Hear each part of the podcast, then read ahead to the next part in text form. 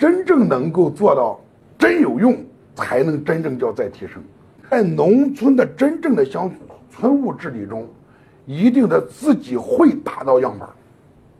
镇上的资源是有限的，你不能说他跟领导的关系好，领导就会给你，是你自己会做事儿，领导才有可能让你做得更好一些。我的党群服务中心是将近两千平，其实我是赚钱的。后来我们就发展了一个村集体经济增长的培训模式，就我们专门搞培训。后来就参观我们村，现在就是上房家村少于五十个人，我们没法接待。到了五十个人，一个人二百块钱，我们管一顿饭，然后全面的介绍，从村里的党群功能到合作社的，有这么一个项目叫中央财政资金扶持村集体经济项目，你们知道这个吧？全国都一样，五十万。前天还有一个村书记找助理，说给我们村五十万。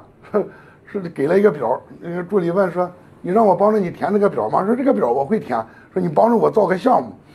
”那个助理说：“我怎么帮着你造项目了？”说：“你造项目的事你找房书记。”后来他给我打电话，我说：“我这脑子里面项目一大堆，但是我随便给你造也不一定适合你村啊。”哎，说你就给我出个样式，给我一个项目样本，我先把这个钱拿到，这样的话有可能就瞎了这个钱了。有一个词叫。农村集体产权制度改革，大家知道这个吧？嗯，刚刚干了七天的那个不一定知道。哎，谁嘞？西瓜视频。